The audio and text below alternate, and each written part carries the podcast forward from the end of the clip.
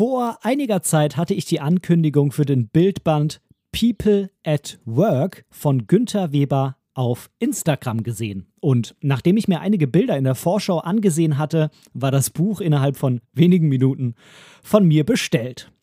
Für das Buch selbst hat Günther 13 verschiedene Menschen fotografisch bei ihrer Arbeit begleitet, die unterschiedlicher nicht sein könnten.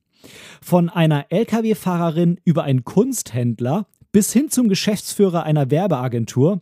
Günther schafft es unheimlich gut, den Bildbetrachter direkt an die Orte mit hinzunehmen und die Gefühle selbst mitzuerleben.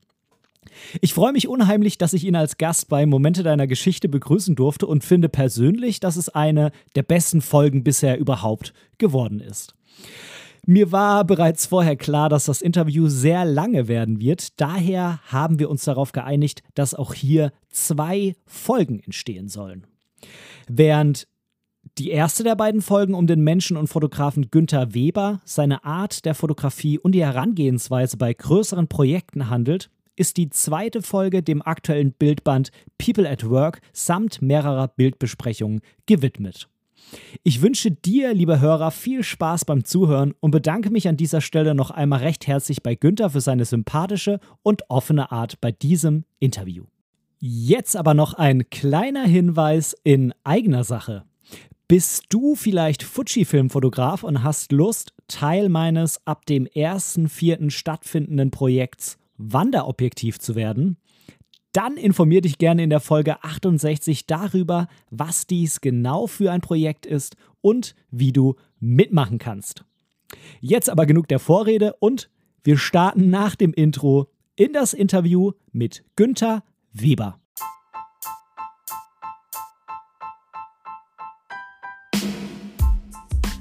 Moin und herzlich willkommen zu Momente deiner Geschichte dem tiefgründigen Fotografie-Podcast. Ich bin der Ben und in diesem Podcast möchte ich meine Gedanken rund um die Fotografie mit dir teilen. Ich wünsche dir ganz, ganz viel Spaß beim Zuhören. Und ich freue mich unheimlich, heute mal wieder endlich einen Gast in meinem Podcast begrüßen zu dürfen. Und ich sage ganz, ganz herzlich willkommen, Lieber Günther Weber. Ja, moin Ben. Schön hier zu sein, wenn es auch fast noch mitten in der Nacht ist. Ich weiß, ähm, äh, ich kam einen, äh, ich bekam eine etwas äh, verwunderte Antwort äh, von dir, Günther, als ich äh, vorgeschlagen habe, wie wär's denn mit Samstag um neun? ja, alles okay, Ben. Schön, dass ich da sein darf. Ja, ich freue mich auch. Ähm, jetzt sind wir noch frisch äh, und. Äh, Meinst und, äh, du? Werden wir sehen, werden wir sehen. Ja. Wir haben ja einiges vor heute. Okay. Aber bevor wir da irgendwie drauf eingehen, ist es, denke ich, ganz wichtig, dass sowohl der Zuhörer, aber auch ich, denn wir beide kennen uns ja ehrlich gesagt jetzt auch gerade noch gar nicht so lange, nur irgendwie über Instagram und äh, natürlich über dein Buch, aber das ist ja quasi One Way. Mhm. ähm, Finde ich es wichtig, dass du uns vielleicht mal ein bisschen verrätst, wer ist Günther Weber? Ja, Günther Weber ist ein guter Mensch. das ist schon mal gut auf jeden Fall. Ja, also. und äh, fotografiert auch schon ab und zu mal. Im anderen Leben ist er so EDV-mäßig unterwegs, also so als EDV-Kaufmann und dem Bereich. Und ansonsten hat er irgendwann angefangen zu fotografieren, ja. Und daraus ist dann irgendwann Hochzeitsfotografie entstanden und so weiter, aber da kommen wir sicher noch zu. Ähm, bestimmt. Äh, weißt, du, weißt du ungefähr, wann das noch war? Ja, 2008. Aber das ist jetzt eigentlich noch gar nicht so lange her, jetzt um ehrlich zu sein, ne? Nein, ist noch nicht so lange her. Ich war lange, lange Fußballer, so ein Verrückter. Ja, der, bis zur dritten Liga hat es bei mir gereicht. Da könnte man heute gut von leben, aber damals war es halt neben dem Beruf und äh, sechsmal die Woche ungefähr warst du unterwegs wegen Fußball. Äh, und als ich das aufgehört habe, habe ich eigentlich mit Fotografie angefangen. Okay, also du hattest quasi irgendwie, sage ich jetzt mal, eine, dadurch, dass es ja, ja, würde ich schon sagen, jetzt vielleicht nicht vollprofimäßig, aber doch schon semi-professionell war, wenn du sagst, das war ja, ja, so viel Training, war natürlich dann dementsprechend eine relativ große Lücke da, sage ich mal, zeitlich, ne? Da war eine große Lücke zeitlich da, das ist richtig, ja. Naja. Mhm. Äh, und ich war ja halt gewohnt, unterwegs zu sein. Ne? Da, die Wochenende warst du mit dem Fußball unterwegs, abends warst du mit dem Fußball unterwegs und meine damalige Freundin, als ich dann aufgehört habe, ich, ich war noch Trainer nach der aktiven Karriere, also das hat sich dann doch gezogen bei mir, bis ich mal vom Fußball dann nee, weggekommen ist, blöd, äh, als ich aufgehört habe und wahrscheinlich ging ich eher, als ich dann öfters zu Hause war, auf den Wecker und dann sagte sie, ich soll mir irgendwas Kreatives suchen. und so kam das zum, Fußball, äh, zum Fotografieren, ja. Ja, hört sich auch gar nicht so schlecht an irgendwie. Mit, ähm, mit, mit, mit einer jungen Familie, so wie ich sie habe, ist es eher andersrum. Da muss man irgendwie um jede freie Minute kämpfen. Ähm, außer was den Sport angeht. Äh, da sagt meine Frau immer freiwillig, mach jetzt deinen Sport, sonst bist du nicht mehr auszuhalten. so ungefähr, ja. ähm, ja, also ich sehe da einige Parallelen bei mir oder auch bei, bei vielen anderen Fotografen. Auch irgendwie machen viele gerne Sport Viele haben auch irgendwas mit Computer zu tun. Ne? Das sagst du EDV. Ich ja. persönlich will ja äh, nach meinem aktuellen, äh, ja, noch laufenden Dienst bei der Bundeswehr Informatik studieren. Also irgendwie scheint es da gewisse Kombinationen an Faszination und Interessen so bei einer bestimmten Art von Menschen zu geben. Auf mhm. darauf komme ich auch nochmal später zurück, wenn wir über deine konkrete Arbeit reden.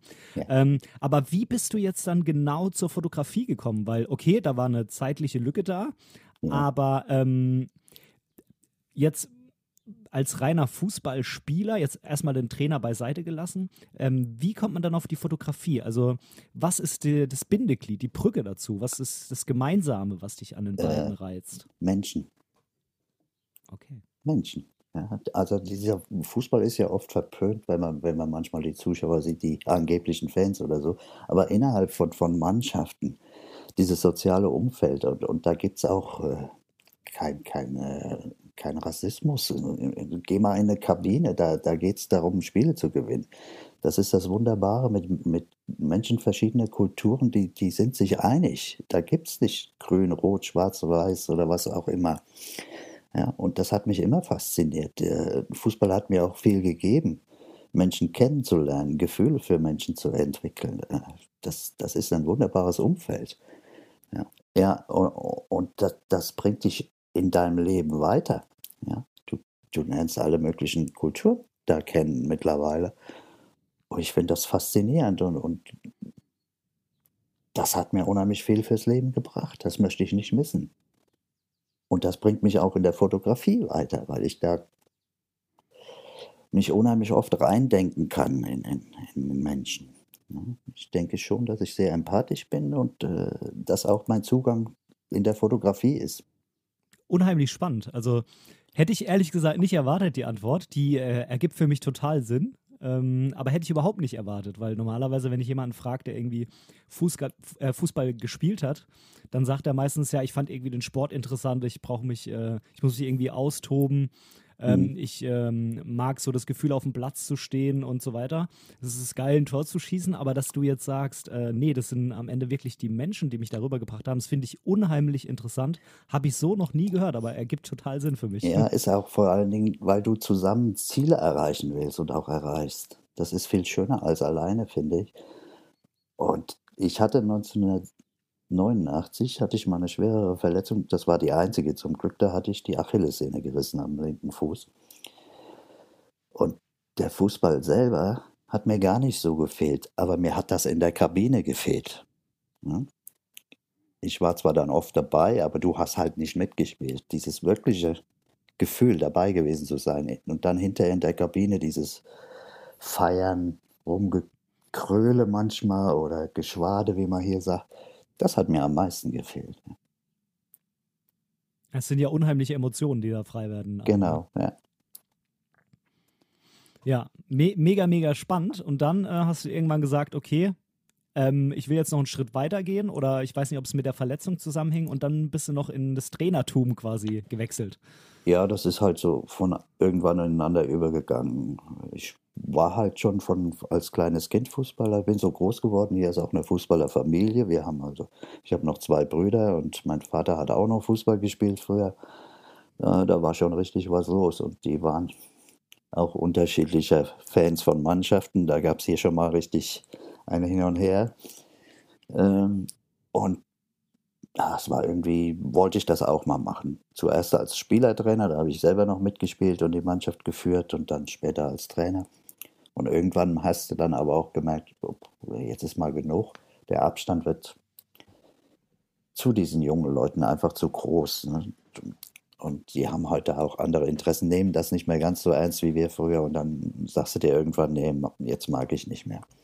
Ja, und daraufhin hast du halt dann auf einmal Zeit, wenn du das gewohnt bist, äh, immer unterwegs gewesen zu sein. Und auch die, als Trainer bist, hast du ja auch eine gewisse Vorbereitung. Gehst ja nicht nur auf den Platz und, und fängst an und stehst dann da und denkst dir, was mache ich denn jetzt?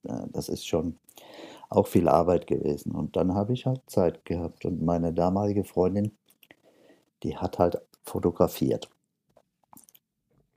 Früher viel. Und dann habe ich, haben wir uns angeguckt zum Internet, was für Fotografie es gab und, und Fotos. Und dann fiel uns die Hochzeitsfotografie auf, dass das halt heute oder damals schon Reportagen waren und nicht so wie ich selber noch fotografiert wurde, irgendeinem Studio vor die Wand gestellt und immer der gleiche Hintergrund.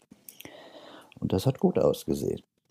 Und da kam ich dann mit meinen Gedanken drauf, ob das was für dich wäre. Und dann haben wir uns so eine kleine Canon 400D gekauft mit ein, zwei Objektiven und dachten, das, das wäre es schon. Und dann bin ich auf die Sportplätze gefahren und habe meine Jungs fotografiert, die hier rum so sind, die waren ja alle im heiratsfähigen Alter. ne, das war ja, also die, der Hintergedanke war damals schon, lass uns mal eine Hochzeit von, von denen fotografieren. Und das hat kaum zwei Monate gedauert und dann fing das tatsächlich so an. Mhm. Ja, interessant. Ähm, hast du denn nur in Anführungszeichen deine eigene Mannschaft dann später trainiert oder hast du irgendwann gesagt, äh, ich gehe jetzt auch nochmal woanders hin und mache das nochmal mit äh, Jungs, die ich, mit denen ja. ich nicht jetzt zusammen auf dem Platz gestanden bin? Nee, ich, ich war bei verschiedenen Mannschaften. Das, äh, man will ja nicht nur in seinem eigenen Verein oder so. Ich war ja auch als Fußballer in verschiedenen Vereinen. Das ist, ist ja gang und gäbe, auch damals schon. Und ich habe auch zum Schluss noch eine, eine türkische Mannschaft trainiert. Ja, das war eine ganz neue Erfahrung für mich. Also ein guter Freund, ein ehemaliger Mitspieler von mir, hatte mich darum gebeten. Und da waren auch tolle Jungs dabei, aber die haben halt auch äh, eine andere Einstellung manchmal. Und äh, das war gar nicht so einfach. Äh, aber eine schöne Erfahrung für mich auch. Es war auch zum Beispiel für die verboten, in der Kabine Türkisch zu reden. Die mussten also Deutsch reden, damit ich auch was verstehe. Mhm. Und das, das war dann quasi eine türkische Mannschaft, die aber in Deutschland war. Also es waren ja, quasi ja. dann äh, Deutsch-Türken, um es jetzt mal so auszudrücken. Also wahrscheinlich waren die meisten sogar hier geboren, aber haben halt einen türkischen Hintergrund gehabt. Genau, genau sowas. Ne? Hier in einem Nachbarort. Äh,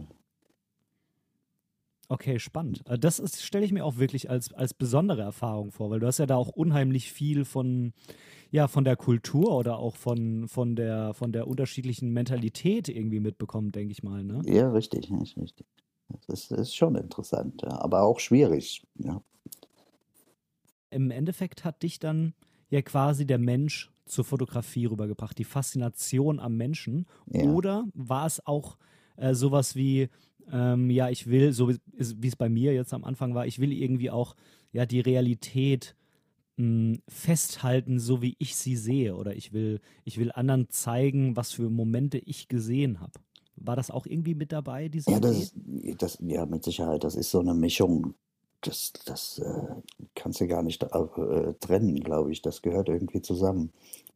Ich, ich mag von eh her Reportage, Reportagen und, und äh, das ist ja auch das, was ich gerne rüberbringen will in meinen Fotos, dass ich äh, nicht unbedingt nur Abbilder mache, sondern auch einen Kontext mit dazu haben möchte.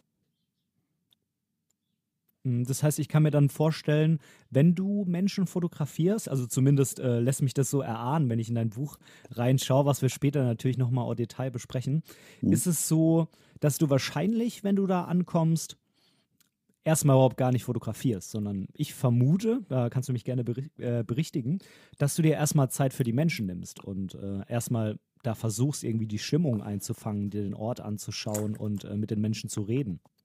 Ja, natürlich. Der, der, erst möchte ich mit den Menschen mal reden, um überhaupt äh, auf eine Linie zu kommen oder zu gucken, wie der andere so, so tickt oder dass der merkt, wie ich ticke. Und wenn das, das muss ja auch zusammenpassen. Ja.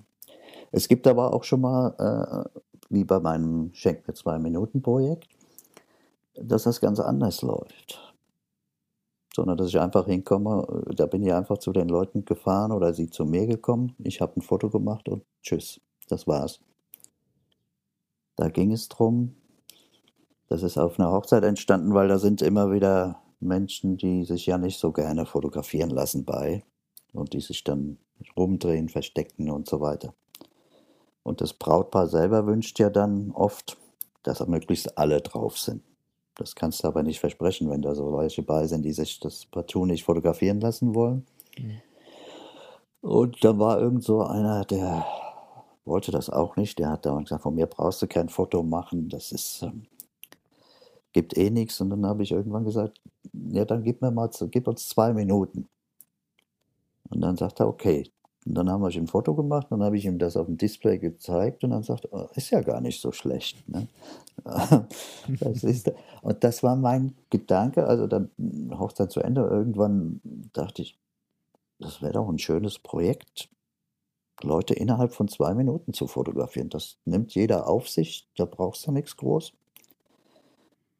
Und dann habe ich das angefangen und das äh, war dann so wie so ein Selbstlauf. Ich habe erst die aus der Umgebung, welche einfach angesprochen, gesagt, ich brauche jetzt ein Foto von dir, weil die kannten mich. Ich musste ja was zum Zeigen haben.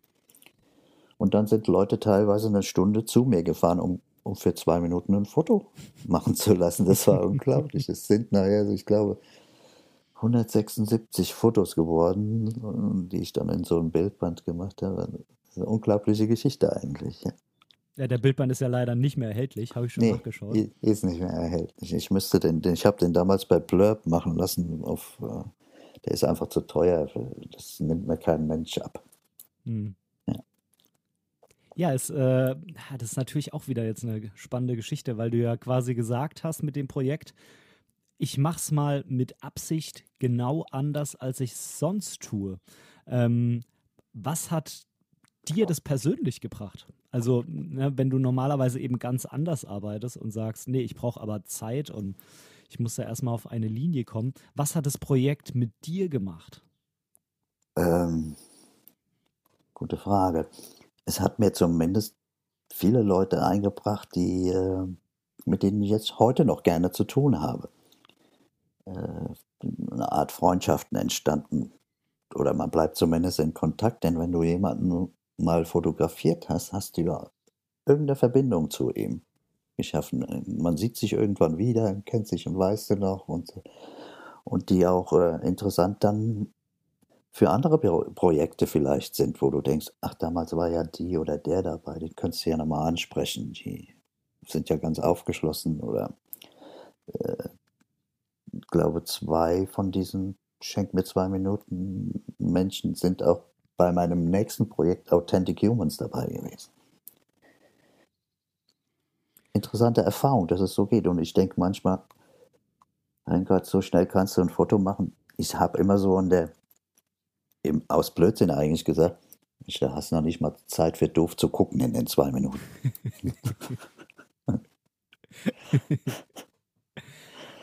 ähm, Glaubst du, dass es ähm, auch eine, ja, eine andere Auswirkung auf eine spätere Verbindung hatte, wenn es eben nur zwei Minuten waren, die ihr zusammengearbeitet habt? Oder sagst du, nee, also prinzipiell bin ich jetzt mit zum Beispiel den Menschen, die ich bei People at Work fotografiert habe, jetzt so ähm, über den Daumen gepeilt irgendwie noch mehr in Kontakt oder weniger in Kontakt danach als bei den Menschen vom Zwei-Minuten-Projekt? Nee, da bist du schon mehr in Kontakt, weil du verbringst ja auch äh, viel länger Zeit mit, mit den Menschen, zum Beispiel von People at Work. Da bist du auch später noch und du hast ja auch vorher schon Kontakt, äh, um das abzusprechen. Das, man verfolgt sich ja heute in den sozialen Medien und schreibt sich schon mal eine E-Mail oder ruft sich an. Das äh, ist was ganz anderes.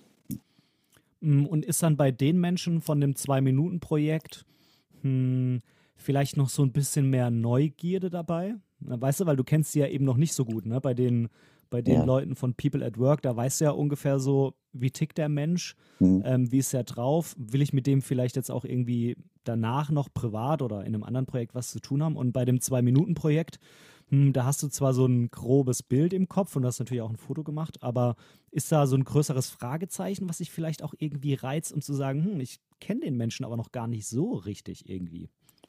Äh, teils, teils. Ähm, manche denkst du auch interessant. Äh, Du fragst natürlich auch schon mal, was machst du eigentlich so? Äh, Auch in zwei Minuten wird ja schon mal was gesprochen. Ähm, Und guckst dann hinterher mal und googelst mal, was die Menschen eigentlich so machen, die du da fotografiert hast. Und äh, bei anderen ist halt, jo, hat sich fotografieren lassen, warum auch immer. Hm. Und, und damit hat sich's. Gibt unterschiedliche Erfahrungen. Mit den einen, mit der einen Sorte bist du halt so, dass du wirklich das Foto machst und noch zwei, drei Sätze austauschst und bist wieder weg oder sie sind wieder weg. Mit anderen hast du halt ein bisschen länger zu tun und gehst schon mal noch zwei Stunden spazieren und redest. Ja. Mhm. Wenn du, wenn du die Menschen jetzt fotografierst und Menschen sind ja irgendwie, mh, ich würde sagen, der Schwerpunkt deiner Arbeit, ja, wir beim Militär reden immer vom Schwerpunkt. Es gibt nur einen Schwerpunkt, äh, aber manchmal gibt es dann irgendwie doch mehrere. ähm, also bei dir würde ich sagen, klar, die Menschen, da haben wir jetzt drüber gesprochen, die sind ganz klar der Schwerpunkt. Das bedeutet ja aber natürlich nicht, dass auf, auf jedem Foto immer zwingend ein Mensch drauf sein muss. Aber was würdest du sagen, ja, wie würdest du deine Art der Fotografie beschreiben? Also, wenn jemand fragen würde, Günther, was, was fotografierst du eigentlich? Was, was machst du da genau? Was wäre dann deine Antwort? Nach, nach Bauchgefühl. Ich kann gar nicht sagen, was fotografiere ich. Es geht bei mir so sehr nach Bauchgefühl. Ja. Äh, manchmal hast du ja Dinge im Kopf, die du gern fotografieren würdest und nimmst dir was vor und besprichst das mit, mit demjenigen, den du fotografieren möchtest und dann kommt es aber ganz anders. Manchmal ist das so ein inszenierter Zufall, würde ich mal sagen. Mhm. Ich gehe auch, auch äh, oft los und, und, und äh, habe was ganz anderes vor, als ich dann fotografiert habe. Ja, das, das kenne ich auch total. Also irgendwie einen Plan braucht man, ne? Also wenn man keinen Plan hat, dann kann man ihn auch irgendwie nicht anpassen. Also Mhm. einen, einen Plan und eine Idee braucht man, aber ganz oft kommt irgendwie was anderes bei raus, was dann im Nachhinein viel cooler ist, ne? Richtig. Und wenn mir das in dem Moment gefällt, das, was sich da gerade so ergibt, dann ist das mir auch viel lieber noch. Ja. Ja, vielleicht äh, kommen wir im Laufe des Gesprächs noch ein bisschen mehr drauf, wie man sich so deine, ja, wie man so deine Fotografie einordnen kann. Mm, Ich kann das sehr gut nachvollziehen. Man tut sich, glaube ich, immer ein bisschen schwer, die, die eigene Fotografie, mm, ja, wie soll ich sagen, so objektiv wissenschaftlich irgendwie so auseinanderzunehmen und dann zu sagen, ja, meine Fotos sind meistens 1, 2, 3, 4, 5. Ähm, sondern ich glaube, das ist tatsächlich relativ schwierig über sich selber zu sagen. Äh, vor allen Dingen nehme ich auch viele Dinge erst, erst wahr, wenn ich nachher das Foto sehe. Zumindest bewusst wahr. Vielleicht geschieht vieles halt intuitiv irgendwo oder instinktiv. Aber manchmal denke ich, das habe ich ja gar nicht gesehen, als ich fotografiert habe. Mhm. Du fotografierst ja mit der Marke Leica Mittlerweile, ja.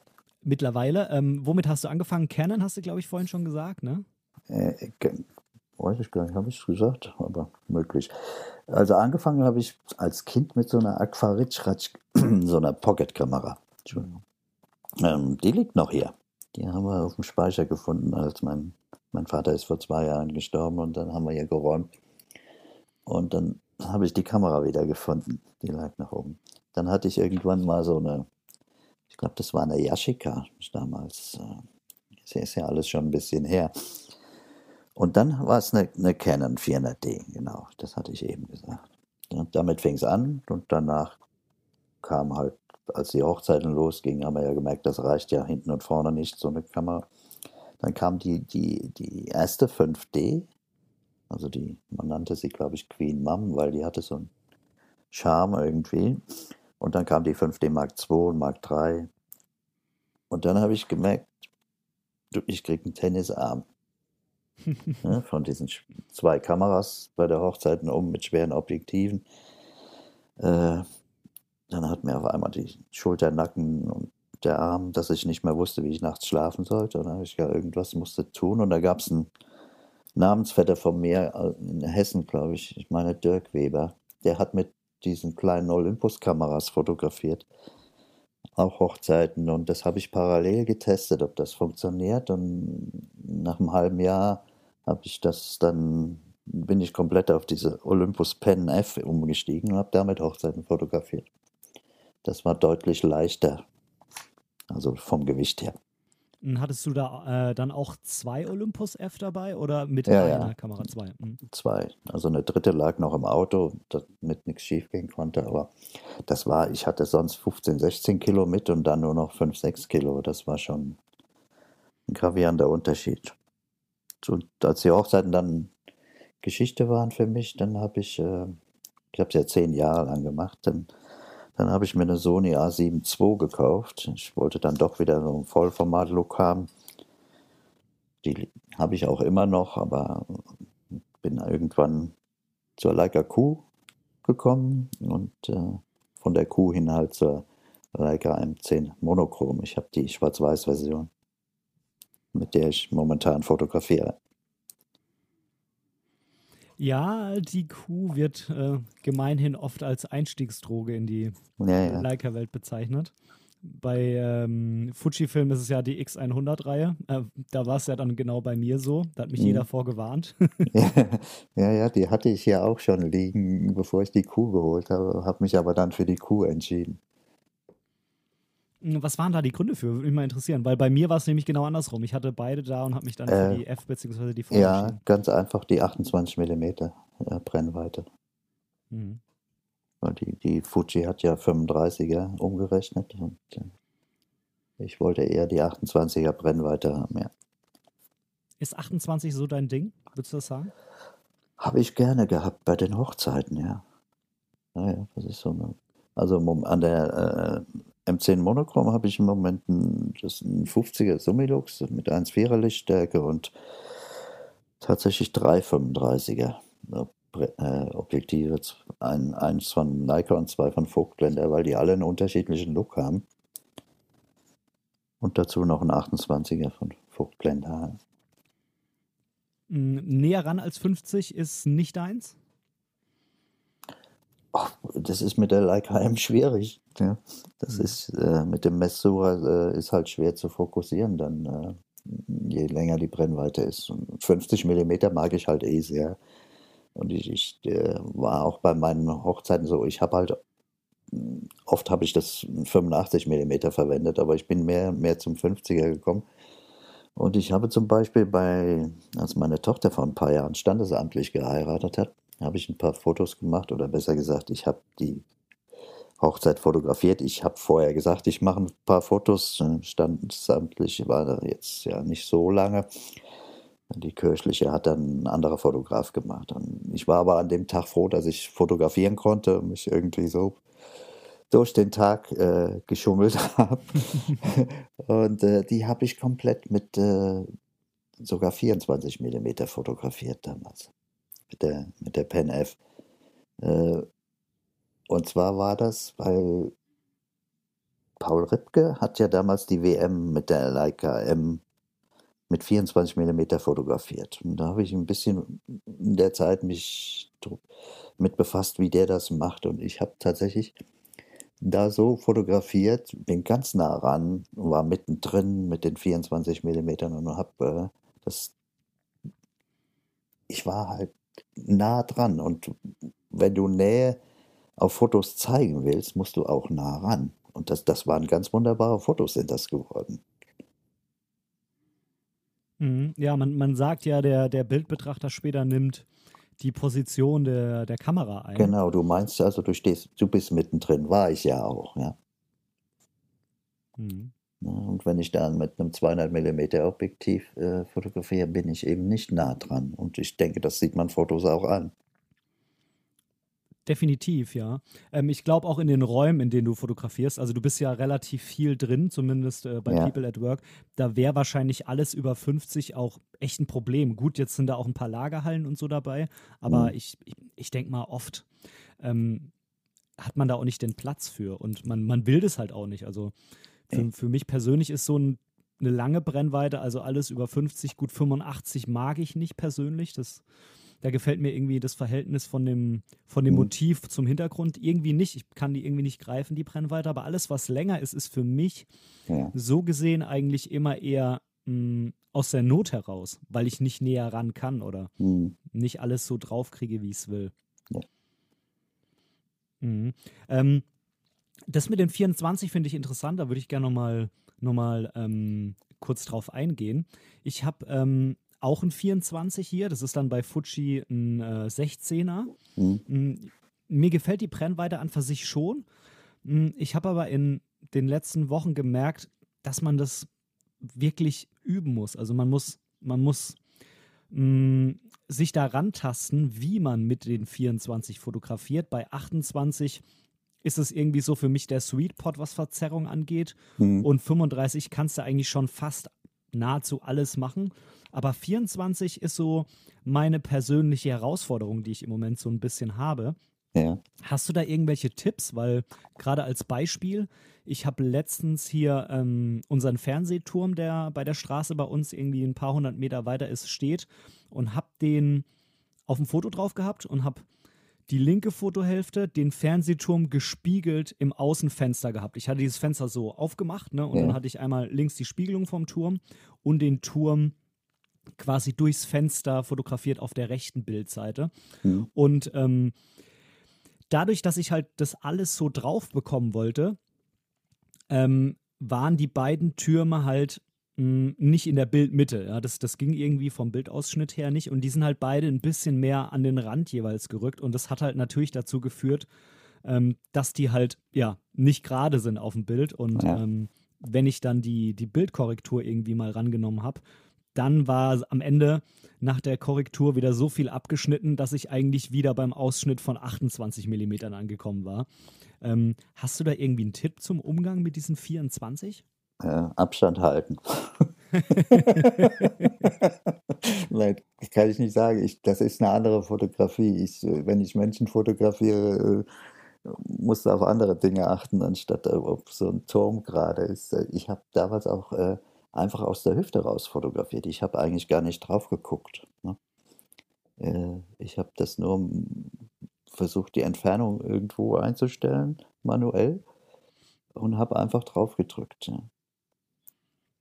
Und du hattest nie irgendwie im Nachhinein das Gefühl, ähm, das ist eigentlich ein schönes Foto, aber ich nehme es nicht wegen der Verzerrung. Also das war irgendwie nie ein Thema danach. Nee, das, das war kein Thema. Natürlich habe ich welche aussortiert, die, die, die- wo es dann gar nicht gepasst hat. Ne? Mhm. Aber die, diese Emotionen in diesen Fotos, die waren viel, viel mehr wert, als wenn da jetzt alles perfekt wäre. Mhm. Ist natürlich was anderes, wenn du einen Turm fotografierst, der dann da irgendwo in den Seilen hängt. Äh, das kommt dann nicht so gut, denke ich. Ja, und da hat sich auch nie irgendwie, ja, beschwert ist jetzt vielleicht falsch, aber man Konnte hat ja sie beim, nicht, war meine Tochter. ja, ähm, oder dass irgendwie jemand gesagt hat, ah, ich sehe auf dem Foto, ich habe da irgendwie so eine große Nase oder was weiß ich. Nee, also das war ja jetzt nur einmalig. Äh, sie sagt, ansonsten habe ich Hochzeiten schon anders fotografiert. Ja. Mhm. Und bei Weitwinkel musst du halt ein bisschen drauf aufpassen, dass diese bildwichtigen Inhalte halt nicht an den Rändern irgendwo sind. Hm.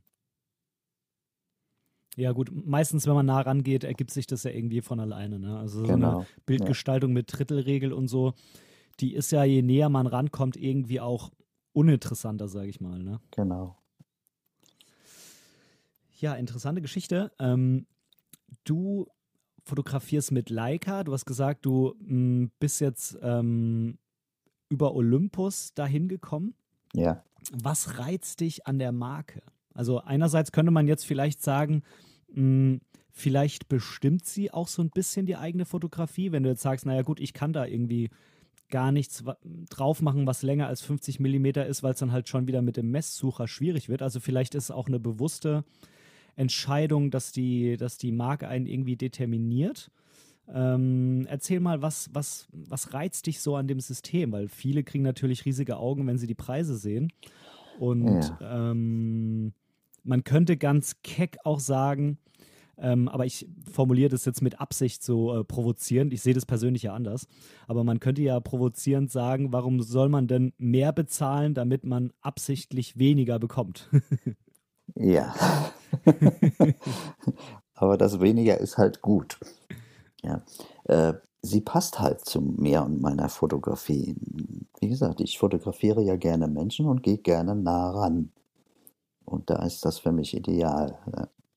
Ich, natürlich wäre es mir lieber, sie würde nur die, die Hälfte kosten oder noch weniger. Ne? Aber ist nun mal nicht. Und wenn ich kaufe mir jetzt auch nicht äh, ständig neue Kameras, die wird mich jetzt mal lange begleiten, denke ich. Und es ist ja auch mittlerweile, das ist ja ein Hobby von mir fast, die Fotografierei. Ich mache es ja nicht, äh, ich mache keine Auftragsfotografie mehr. Und andere kaufen sich ein Motorrad oder sonst was. Und ich habe mir halt die Leica M10 Monochrom gegönnt und ein paar Objektive dazu. Äh, aber dieses Gefühl, diese Haptik, die diese Kameras mitbringen, alleine das Auslösegeräusch, dass, dass du das auch spürst, ähm, sie zwingt dich ja auch dazu, ich sag mal, entspannter zu arbeiten. Dir mehr Gedanken um das Foto zu machen. Du kannst halt nicht dauernd äh, mit dem Autofokus mal schnell da und da hin und, und machst, was weiß ich, wie viele Fotos. Äh, sie zwingt einen schon so ein bisschen aufmerksamer zu fotografieren und das gefällt mir und äh, ich mache auch deutlich weniger Fotos dadurch. Ja. Und ob die jetzt alle von der Schärfe her passen oder nicht, das, das spielt gar keine Rolle bei meiner jetzigen Fotografie. Ist natürlich schön und man freut sich, wenn das alles passt, aber äh, manchmal sind einfach auch, ja, zum Beispiel bei einer Person die Augen unscharf und es gefällt mir trotzdem, weil dieser ganze äh, Look davon halt mich sehr anspricht. Das ist vielleicht auch gerade dieses, ja, Unperfekte, äh, was es so ein bisschen ausmacht. Weil, weil die Kameras heutzutage, die sind ja alle irgendwie wahre Technikmonster, die neuen. Also, ja, äh, du brauchst ja praktisch nichts mehr. Also bei den neuesten Sony-Modellen zum Beispiel, die, da brauchst du ja nur noch draufdrücken. Augenfokus und Tieraugenfokus und was weiß ich, was da alles gibt. Egal, wo du fokussierst, es passt. Ja. Mhm. Das will ich aber nicht. Ich will selbst eingreifen und bestimmen. Mhm. Ähm, also meine Art der Fotografie, auch wenn ich jetzt keine Leica habe oder noch nicht, ich befürchte, irgendwann wird es auch kommen. Also ich befürchte es für meinen Geldbeutel, aber nur gut. ähm, ähm, bei mir ist es auch so, dass selbst wenn ich hier eine XT4 und eine X100V liegen habe, ähm, mache ich extrem ungern sowas wie ähm, ja, hier so den Dauerfeuermodus rein oder so. Und ähm, es ist auch nicht meine Art. Ich mache normalerweise auch keine Gesichtserkennung rein, obwohl die bei der XT4 gar nicht so schlecht ist, weil ich das irgendwie gar nicht will. Ähm, aber trotzdem merke ich gerade bei der ähm, Sache, zum Beispiel wie viel ich fotografiere, merke ich, dass ich immer so ein bisschen gegen den Drang ankämpfen muss, doch noch eins mehr zu machen. Und ähm, ich habe, bevor ich auf Fuji gewechselt bin, bei Canon auch einige Zoom-Objektive gehabt und auch da. Ich meine, natürlich kann man sagen, ich stelle das Zoom jetzt fest auf 35 ein und fotografiere nur damit. Mhm. Aber man hat immer wieder diesen Drang, ganz raus zu zoomen und ganz rein zu zoomen. Also ja, du hast Ge die Möglichkeit dann und du nützt sie dann auch irgendwann. Ne? Ja, und ich, ich für mich habe äh, festgestellt, es verursacht Stress, mich ja. zu zwingen, es nicht zu machen, so blöd es jetzt klingen mag. Aber mhm. Du, ich, ich habe ja noch die eine von diesen Olympus Pen F4. Äh, das ist eine wunderbare Kamera. Wenn es die im Vollformat gäbe, wäre das für mich genauso eine gute Kamera wie die Leica. Äh, ich liebe diese Kamera und ich habe sie, die Tage habe ich noch ein paar Fotos mit ihr gemacht. Die hat natürlich durch den kleinen Sensor, das Rauschverhalten gegenüber den heutigen Kameras ist eine Katastrophe, aber so bei normalem Licht eine wunderbare Kamera. Wenn es die im Vollformat gäbe, hätte ich die. Mhm. Ja, ich muss sagen, ich finde es auch ein bisschen schade, dass es anscheinend für, für die Pen F irgendwie nicht so wirklich einen Absatzmarkt gibt, weil das, was im Moment äh, dieser Nachfolger von Olympus äh, Digital Solutions da rausgebracht hat, ähm, lässt ja, ähm, ja die, die ähm, MFT-Fotografen Herzen höher schlagen, weil die natürlich auch diese Sensoren sich immer weiterentwickeln. Also ich glaube, bei der Pen F, die du hast, mhm. ähm, ist es nicht nur die Größe bzw. Kleine des Sensors, sondern halt auch, dass der Sensor ein bisschen in die Jahre gekommen ist, würde ich einfach mal so behaupten. Richtig, ja. Ja, ja, aber es ist trotzdem eine schöne Kamera. Total. Ja. Ich finde sie auch echt schön. Wenn wir jetzt mal so von den allgemeinen Fragen der, der, der Fotografie und, und deiner Fotografie so ein bisschen mehr in Richtung Buch gehen. Ich bin noch nicht ganz beim Buch angekommen, äh, sondern vielleicht so ein bisschen auf dem Weg dahin. Ja. Ähm, und du hast ja schon über die anderen beiden Buchprojekte gesprochen, die du hattest. Ähm, also einmal die zwei Minuten und einmal, wie hieß das andere gleich nochmal? Authentic Humans. Authentic Humans, genau, mhm. was übrigens auch nicht mehr äh, zu erhalten ist. Denn äh, ich habe mir, nachdem ich äh, People at Work ähm, gelesen hatte, habe ich gleich mal bei dir geschaut, wie es denn mit den anderen mhm. Büchern aussieht. Ähm, da ja, das ist leider ausverkauft und das habe ich auch damals bei, bei Blurb drucken lassen und äh, ich kann es nachdrucken lassen, aber es ist halt sehr teuer dann ne, bei so kleinen Auflagen. Ne? Äh, mhm. das hat mich schon mit Blurb 50% Rabatten und so weiter äh, über 100 Euro gekostet und das äh, jo, ist halt auch schwierig an, die, an den Mann zu bringen dann. Ja. Die mhm. sind damals 60 Stück von verkauft worden. Ist kein Vergleich jetzt mit, mit People at Work. Das ist ja auch anders gelaufen mit Druckerei und so. Aber war ein ganz interessantes Projekt. Menschen ungeschminkt fotografieren, so wie sie sind. Äh, das war schon interessant. Ja, das klingt, klingt extrem spannend. Äh, da könnte man wahrscheinlich nochmal eine eigene Folge zu machen. Ähm, auf, die, auf die genauen jetzt ähm, Abläufe, wie ist es, wenn ich ein Buch drucken will und so, würde ich gerne am Ende von der Sendung auf jeden Fall auch nochmal zurückkommen, mhm. äh, weil ich da auch immer diverse Ideen habe und ähm, genau die Podcast-Folge in dem Fall ganz, ganz viele Dinge auch enthält, die mich wirklich persönlich extrem interessieren. Also dieses Gespräch hätte ich äh, wahrscheinlich auch, äh, um das hätte ich wahrscheinlich auch gebeten, wenn wir keine Podcast-Folge gemacht hätten oder ich keinen Podcast hätte, äh, weil ich da für mich noch ganz, ganz viel ähm, Wissen sehe, was ich unbedingt. Aber nicht samstags morgens um neun. okay, das wird jetzt auf jeden Fall der Running Gag der, äh, der Folge. Ähm, äh, ja. ähm, wie bist du Jetzt hast du ja früher ähm, gesagt, du hast ja gesagt, du hast früher eher so Hochzeiten fotografiert. Wie bist ja. du jetzt auf die Idee gekommen? Ich mache jetzt so einen Schwenk und gehe weg von Auftragsfotografie und ähm, ich will mehr Projekte machen, denn Projekte, das ist ja per se erstmal eine andere Herangehensweise. Ja, ist richtig. Also die Zwei-Minuten-Geschichte war ja, wie gesagt, auch aus Hochzeitsfotografie entstanden. Das, das rechne ich noch gar nicht so als freies Projekt irgendwo. Das ist einfach eine Spaßsache gewesen. Authentic Humans ist eigentlich gekommen, weil äh, meine Freundin eine Diagnose Brustkrebs hatte und sich durch die OPs und Chemotherapie und so weiter halt äußerlich auch verändert hat. Das mhm. bleibt nicht aus, man verliert die Haare, die Augenbrauen und so weiter. Man sieht halt anders aus, die Haut wird anders und so weiter. Ähm, ich wollte sie eigentlich mit dabei haben in diesem Projekt, weil dadurch kam erst meine Gedanken, Menschen so zu fotografieren, wie sie sind, weil ich liebe sie ja genauso wie vorher. Das hat ja nichts damit zu tun, äh, ob jemand jetzt krank ist oder nicht. Äh, wollte sie aber nicht, weil äh, sie wollte sich so nicht sehen halt. Und kann ich nachvollziehen. Aber die, die Idee zum Projekt ist einfach so entstanden. Ich suche mir Leute, die ich fotografiere, so wie sie sind und nicht, die sich für irgendwas verstellen oder zurechtmachen, nur für, für andere Menschen sich anders zeigen. Und dann habe ich mir halt, ich glaube es waren 20, Leute gesucht. Äh, ich habe einen Aufruf damals in Facebook gemacht und manche habe ich direkt, die ich kannte, so angesprochen und habe dann jeweils so eine so ein paar Fotos von denen gemacht und dann anschließend den, den Bildband. Das ist ein wunderbares äh, Bild, wunderbares Projekt und ein wunderbarer Bildband, äh, der mir sehr viel bedeutet, weil es ja auch gerade so eine persönliche Geschichte ist. Und das war der, der, Weg zu Projekten hin, ja. Stand der Bildband da auch schon ähm, immer im Hintergrund für dich oder hast du gesagt, ich mache mal das Projekt, schau mal, wie es läuft und bist dann irgendwann auf die Idee gekommen, ja, eigentlich könnte ich da auch ein Bildband rausbringen? Oder ist es immer schon so die Idee, wenn du ein neues Projekt startest? Ja, für mich gehören Fotos auf Papier. Das äh, ist schon direkt die Grundidee gewesen, daraus ein Bildband entstehen zu lassen, ja.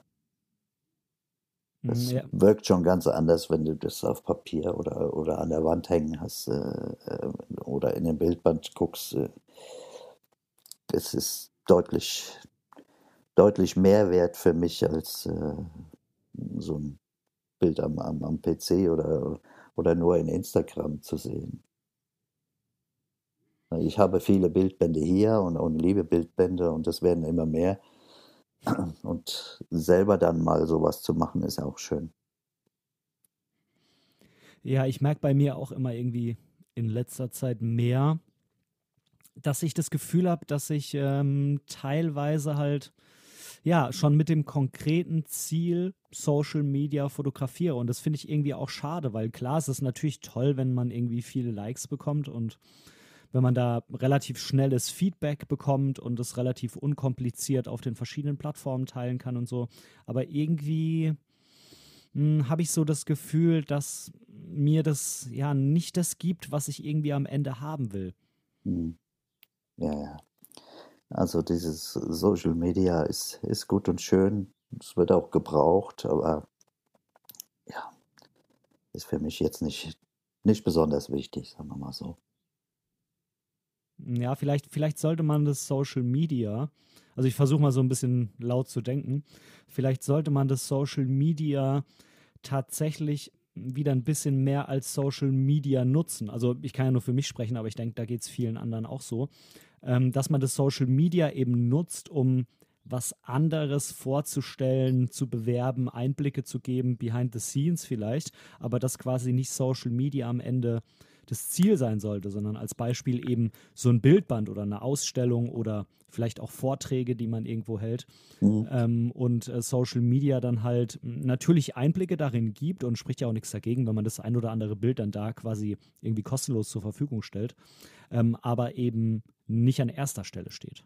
Genau so. Genau so würde ich sehen, ja. Ist für jemanden wie mich, ähm, ich bin ja quasi aus der Generation Y. Es gibt da ja so eine tolle Einteilung mit Babyboomers und dann irgendwie Generation X, Y. Jetzt sind ja gerade äh, die Leute der Generation Z, ähm, irgendwie so gerade die Heranwachsenden. Ähm, für mich aus der Generation Y, der mit Social Media ja nicht groß geworden ist, aber wo es aufkam, wo ich noch relativ jung war, ist es natürlich ein extrem großes Umdenken, äh, das mal so zu sehen. Für dich ist es wahrscheinlich ganz klar, ne? du hast ja auch ganz, ganz oft Bilder ähm, aus den 80er Jahren irgendwie ähm, im Angebot als Druck oder so, wo du in San Francisco ja. oder so warst, habe ich gesehen. Ja, ja habe ich jetzt äh, äh aus 1987 ist das. Da waren wir äh, zweimal äh, in den USA. Und die Negative habe ich jetzt wieder in die Hände bekommen und habe die eingescannt und äh, eigentlich wollte ich es nur für mich äh, haben und, und, weil Analogfotografie halt mir sehr gut gefällt und denke, heute hast du einen Scanner, wo du die Bilder wirklich selber gut einscannen kannst und, und irgendwann habe ich gedacht, das ist ja eigentlich zu schade nur für dich hier.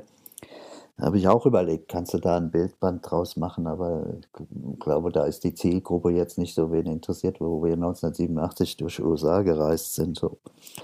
Aber so einzelne Prints äh, kannst du ja anbieten und äh, das ist eine schöne Sache. Du hast zum Beispiel diese bunten Häuser in San Francisco, diese Painted Ladies nennen die sich ja. Mhm. Ähm, die kriegst du ja heute gar nicht mehr so zu Gesicht. Da stehen Bäume davor heute. Also dieses Foto könntest du heute gar nicht mehr so machen. Ja.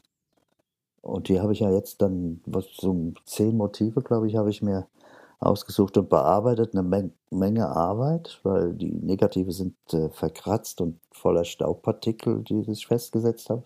Also da hast du schon ein paar Stunden Arbeit mit jedem Foto.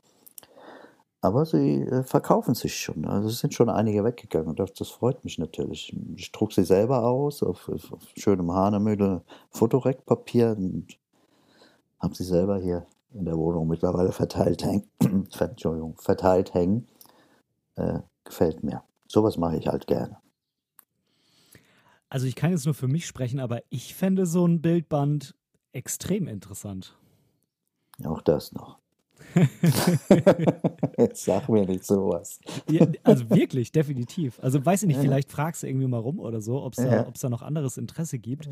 Aber ich persönlich fände es extrem interessant, wirklich. Ja, okay. Es ist eine Menge Negative. Also das würde sicherlich äh, ein, zwei Jahre dauern, bis das soweit sein könnte. Ja, also ne, vor allem halt gerade wenn du sagst, ähm, da sind irgendwie Bäume und man kann jetzt da gar nicht mehr dieses Foto machen, aber ich glaube, da sind auch ganz andere Einblicke noch von damals, vom Leben, was man sich jetzt so heute irgendwie, ja, was für, für jemanden wie mich, der 89 geboren ist, ja, also mich gab es damals noch gar nicht. noch nicht, ja. Ich fand's, also ich würde es extrem interessant finden, vor allem, weil wenn ich jetzt irgendwie mal auf die Suche gehe nach Fotos von damals, dann werde ich vermutlich aus San Francisco eher Bilder von angloamerikanischen Fotografen sehen und jetzt nicht von einem europäischen Besucher, der damals schon da war und so viele Bilder gemacht hat. Mhm. Also ja, professionell die Bilder gemacht hat. Ne? Ich vermute äh, mal jetzt stark, dass es eben keine urlaubsgeknipsten Bilder waren. Doch, waren das. Das ist das Schlimme. äh, ich habe damals, glaube ich, eine Canon T90, fällt mir gerade rein gehabt und eine Canon EOS kam irgendwann. Ne? Bin ich mir aber jetzt nicht sicher. Die EOS kam, glaube ich, und glaube ich erst später. Ähm, du hast einen Automatikmodus eingestellt. Ich hatte von Fotografie keine Ahnung damals. Und trotzdem sind da ganz tolle Foto, Fotos bei. Ne? Ja, vielleicht kommt ja irgendwann nochmal was. Ich äh, habe die Hoffnung. Schauen wir mal. Also je, jeder Hörer, der das hört, äh, schreib mal bitte den Günther an und sag ihm, du willst auch unbedingt so ein Bildband haben. Ähm, ja, tut mir da leid für dich, Günther. Du hast dann die nächsten zwei Jahre auf jeden Fall viel Arbeit vor dir. Hm, vielen Dank. Schauen wir mal. Ähm, ja, jetzt hast du ja schon so ein bisschen mh, hm, über deine bisherigen Projekte gesprochen. Ähm, hast du noch mehr Projekte gehabt als diese drei Bücher, ähm, Projekte, wo du vielleicht nicht das Ziel von einem Buch hattest oder Projekte, die du ähm, im Hinterkopf hattest, aber nie realisiert hattest oder angefangen hast und gesagt hast, hm, irgendwie geht meine Idee nicht auf?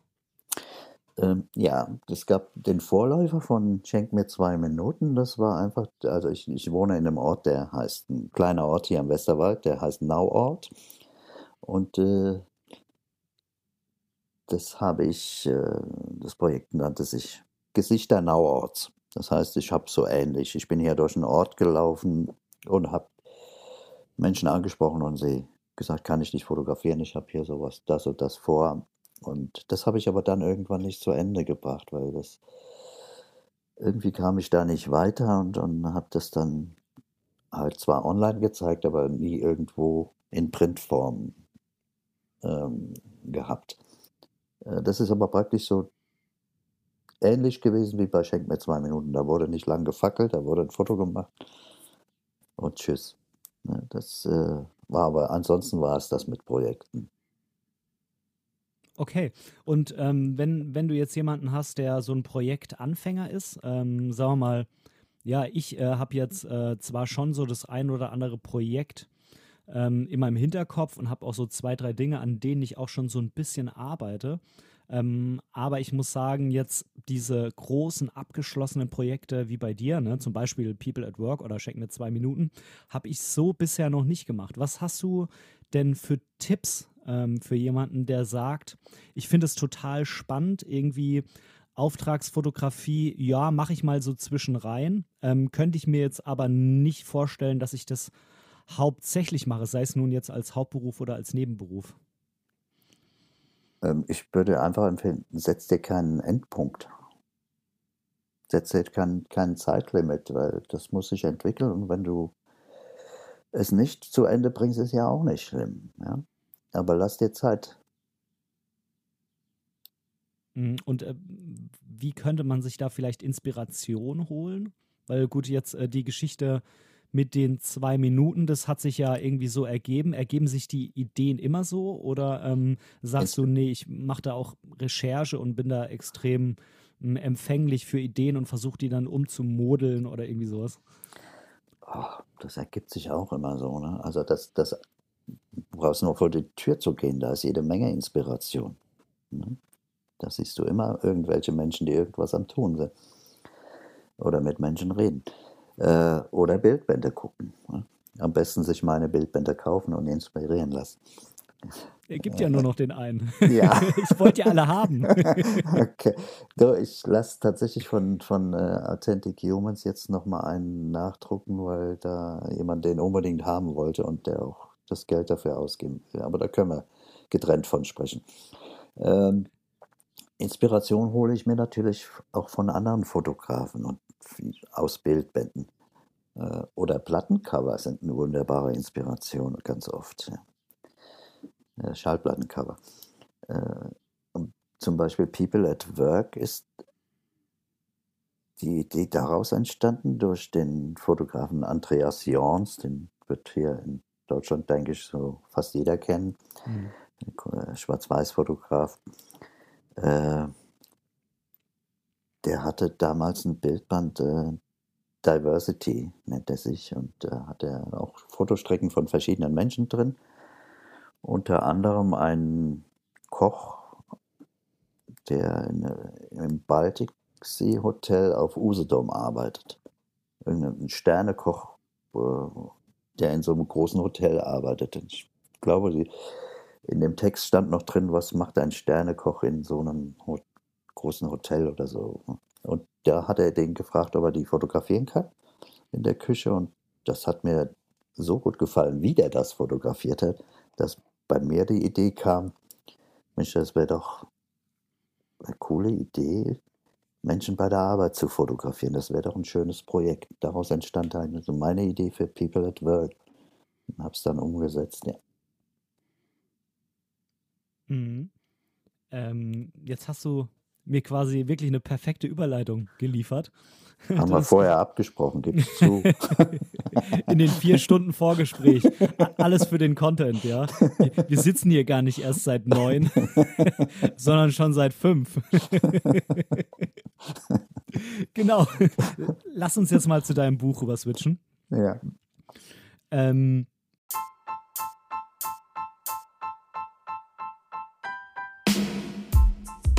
An dieser Stelle möchte ich Danke sagen. Danke, dass du mir für diese Episode dein Ohr geliehen hast, denn als Hörer bist du natürlich der wichtigste Teil dieses Podcasts. Wenn du irgendwelche Verbesserungsvorschläge hast oder Teil dieser Show werden willst, dann melde dich einfach bei mir irgendwo auf meinem Social Media. Die ganzen Links findest du unten in den Show Notes.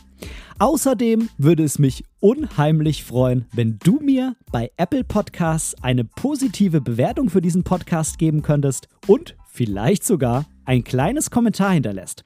Natürlich, wenn du was anderes benutzt, kannst du das auch einfach beim Podcast-Player deines Vertrauens tun. So können wir beide zusammen noch viel mehr Menschen erreichen und unsere gemeinsame Community weiter ausbauen. Vielen lieben Dank dafür.